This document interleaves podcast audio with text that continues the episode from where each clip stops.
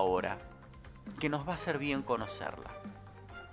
Quizás tuviste oportunidad de ver el video de ese momento que se viralizó este fin de semana en las redes sociales aquí en Tandil. Pasó en una residencia geriátrica de nuestra ciudad. Y las protagonistas son dos hermanas. Elena de 85 y Ana María de 87. Ellas vivieron toda su vida en San Manuel. Ellas vivieron en el campo. Pero desde hace un tiempo estaban alojadas en dos residencias geriátricas. Hubo un momento que, producto de la pandemia, dejaron de verse, claro, estaban prohibidas las visitas. Y así estuvieron meses, todo lo que llevamos de la pandemia, cada una sin poder reencontrarse con la otra. Hasta hace muy pocos días, cuando la hija de una de ellas, la hija de Elena, propició que su tía fuese a vivir al mismo geriátrico donde se encuentra su mamá. Y ahí se dio un reencuentro tan emocionante porque hay un instante en el que ellas se miran como reconociéndose, se toman de las manos, se emocionan, lloran y uno siente que esa historia refleja tantas historias de esta pandemia. Marcela, Marcela Serrano es la hija de Elena, la sobrina de Ana María y está en línea con nosotros. ¿Cómo estás, Marcela? Buen día. Hola, buen día. Muy bien. Bueno, escuchándote me vuelvo a emocionar. Es, es así, es. Cada vez que, que se ve, que se escucha, que se cuenta la historia, es increíble la emoción que, que se siente. Si hubiese que empezar a contar la historia hay que remontarse a febrero del año pasado, ¿verdad? Exactamente, en febrero del año pasado, eh, mi tía, que es una tía soltera que vive en San Manuel, se descompensó eh, y bueno, hubo que trasladarla a la clínica Chacabuco, donde realmente estuvo, estuvo mal, este, se le colocó un marcapaso, eh, su vida estaba en peligro y bueno, después se estabilizó y precisamente como es soltera y ya no podía estar más solita, eh, se decide llevarla a una residencia. En ese momento, la residencia donde está mi mamá, que hace seis años ya que está ahí, no había lugar, entonces la llevamos a, otra residencia. Cuando mi tía empieza a, conectarse nuevamente con la vida, eh, justo llega la pandemia. Eh, así que bueno, ella este, queda empezando a despertarse, a conectarse y a mejorarse, eh, sin tener mucho registro de la gravedad en la que estuvo, y queda en una residencia y mi mamá obviamente en la que estaba. Mi mamá nunca se enteró de la gravedad de su hermana porque eran tan, tan compañeras y tan compinches de toda la vida, este, que fui piloteando la situación este, para ver cómo se desarrollaba y para ver qué iba pasando con la pandemia y para ver esta incertidumbre que teníamos todos. Y cada claro, porque me imagina, me, perdóname, me imagino que cada una te preguntaba por la otra. Por la otra, eso te iba a decir. Mi mamá que tiene, eh, que yo puedo mantener comunicaciones eh, o videollamadas telefónicas porque está muy bien eh, cognitivamente y escucha, este, me preguntaba por su hermana y yo no me atreví a decirle primero, no le dije de la gravedad para no generar angustia, porque no es lo mismo cuando uno se sienta eh, con un adulto mayor y le agarras la mano y le haces un mimo y le transmitís un montón de cosas más allá de la palabra, que decirle, mira, la tía no anda muy bien, y siendo tan compañeras. Así que era toda una este, era muy difícil. Cada vez que ella me preguntaba, yo sentía que le estaba no diciendo la verdad. Por otro lado, mi tía me preguntaba por mi mamá y a través de un vidrio eh, yo le contaba mamá, le escribía porque mi tía es absolutamente sorda, no escucha absolutamente nada, este, ni con audífono, ¿no? Ya le hicimos todos los estudios y, y la verdad que la comunicación es muy difícil con ella, imagínate, a la distancia y a través de un vidrio. Sí, claro, me imagino. Y me imagino, me pongo en tu lugar y me imagino buscando ese cuarto o esa cama que se liberara durante todo este tiempo. Eh, la verdad que fue terrible eh, e, encontrar el espacio y el momento, porque a todo esto, por más que estuviera el espacio, eh, había toda una situación de pandemia que no era fácil, o sea, se esperó a primero encontrar el lugar, después que recibieran las dos dosis de la vacuna, recibir yo, bueno, yo al, estar en, trabajar en salud, por suerte la, vacuna fue una de las primeras vacunadas, pero había que buscar toda una estrategia eh, de cuidados y de, y de lugar para poder juntarlas y, y, y, de buenas voluntades de los dos lugares que por suerte eso, eh, la calidad humana en cada uno de los lugares, tanto en el que estaba mi mamá como en el que estaba la tía, colaboraron para que esto sea posible. Pero esto llevó, llevó mucho tiempo, digamos, de estrategia.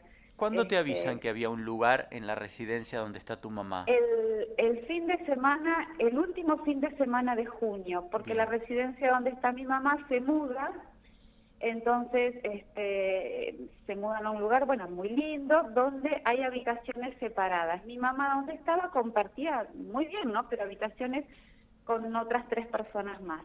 Cuando pasa esto, me llaman, este, yo siempre le decía al dueño de la residencia, cuando haya un lugarcito para, para que puedan estar juntas, avísame. Eh, el día que fui a conocer el lugar y que me dicen, esta va a ser la habitación para ellas, yo me llené de emoción porque vuelven a compartir lo que es la vida, ¿no?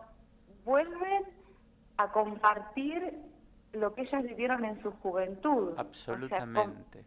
compartir la misma habitación. Sé que a tu mamá no le dijiste nada, para tu mamá fue una sorpresa, pero ¿cómo se lo dijiste a tu tía? Bueno, a mi tía fui al hogar donde estaba mi tía, eh, como no escucho, fui con carteles hechos con computadora con letra muy grande. Eh, bueno, primero fue, eh, la primera emoción fue encontrarle a la tía. La tía pensó que yo iba de visita. por supuesto que en ese hogar ya habían preparado todas sus cosas, ¿no? Para que, para, para la mudanza, entre comillas le muestro unos carteles hechos en computadora donde yo le pongo, vas a visitar, eh, y muy cortito, no muy preciso, porque lo cognitivo también, la, comprensión de los textos tampoco es fácil. Entonces fui con carteles donde le puse, vamos a ir a visitar a mamá y entre paréntesis a Elena. Bueno, ella me dio un abrazo enorme, y yo te juro que los nervios que tenían eran impresionantes, ¿no? Porque en todo este tiempo ella lo que quería, como les pasa a toda la gente, es volver a su casa. Claro. O sea, ella, te imaginas que de la clínica Chacabuco en estado casi inconsciente, se empieza a despertar y está en un hogar, en un lugar que no es su casa. Entiendo. Entonces eh, fue muy difícil. Entonces yo, bueno, vamos a visitar a mamá. Ambulancia de por medio, protocolos, todo. Cuando yo entro, a donde está mi mamá, eh, que hacía mucho que no veía también. Eh, entonces le pregunto como, qué sé yo, fue todo muy natural, fue todo muy loco, ¿a quién tenía ganas de ver? Y ella me podía haber dicho a cualquiera de mis hijas, o a, o a sus nietos, o a cualquier persona, podía haber mencionado a cualquier persona y la única persona que mencionó es a Morocha, que es como nosotros le decimos en la familia. A tu tía. Y ahí ingresa tu tía y se da ese abrazo conmovedor entre las tres. Exacto. Eh, cuando sé, obviamente que imagínate que el tiempo hace lo suyo en todos nosotros. En ellas casi dos años, donde no se dieron, les cuesta, más allá de la movilización, de la luz, de, de un nuevo lugar y la sorpresa, este, yo voy arrimando las sillas de ruedas para que puedan reconocerse y la verdad que la conexión con la mirada eh, fue, fue increíble. Eh, ¿Y ahora cómo están? Están fantásticas. Eh, bueno, yo hablo por teléfono mucho con mi mamá este, la llamo por teléfono y ella misma, misma, obviamente la habitación está decorada y adecuada para que ellos se sientan a gusto, o con fotos de ellas, con... Eh, eh, viste, cuando vos decís... Qué lindo. que, sea su lugar, viste, que sea su lugar.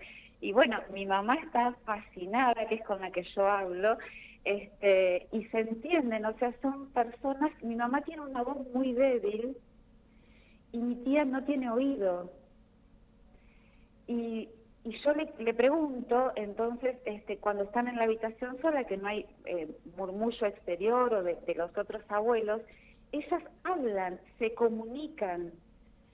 Es increíble. O sea, eh, eh, de hecho, bueno, ahora hay una psicopedagoga que está eh, haciendo este, carteles para que mi tía pueda comunicarse con el resto de, de, de los abuelos, ¿no? ¿Es cierto Pero, que duermen tomadas de la mano?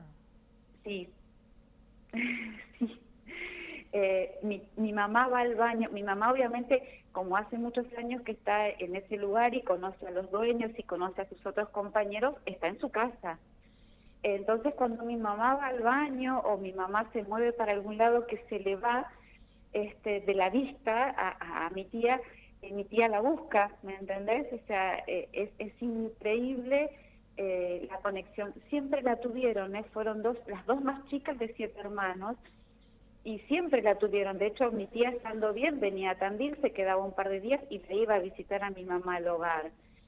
Pero bueno, todo esto pasó y, el, el, deterioro cognitivo de los años y, y, y todas esas cosas este, van pasándole a ellas más que a nosotros.